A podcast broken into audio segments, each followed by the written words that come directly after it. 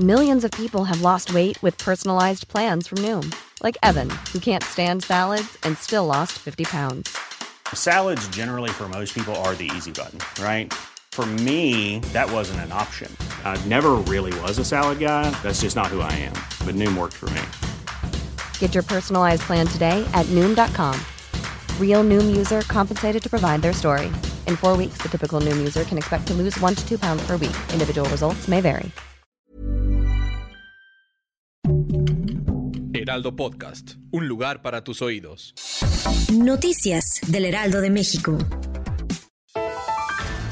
El secretario de Gobernación Adán Augusto López aseguró que el presidente López Obrador se mantendrá unos días en aislamiento mientras se recupera de un contagio de coronavirus, tal y como el mandatario lo dio a conocer a través de su cuenta de Twitter. Con esto, el funcionario descartó los rumores sobre la salud del líder de la República Mexicana, los cuales indicaron que la gira que se tenía prevista fue cancelada por un presunto episodio clínico que puso en riesgo su vida.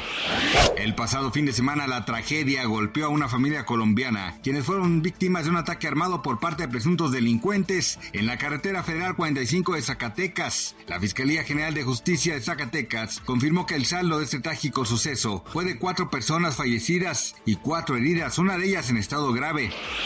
El gobierno de México dio a conocer que respalda la nominación de Ayay Banga para encabezar el Banco Mundial, pues consideró que su liderazgo, experiencia y perfil permitirán la urgente evolución de la institución.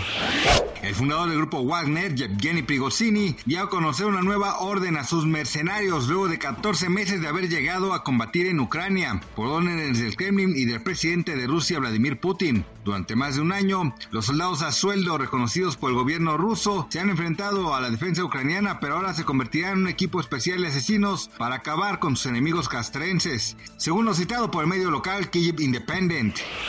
Gracias por escucharnos, les informó José Alberto García. Noticias del Heraldo de México.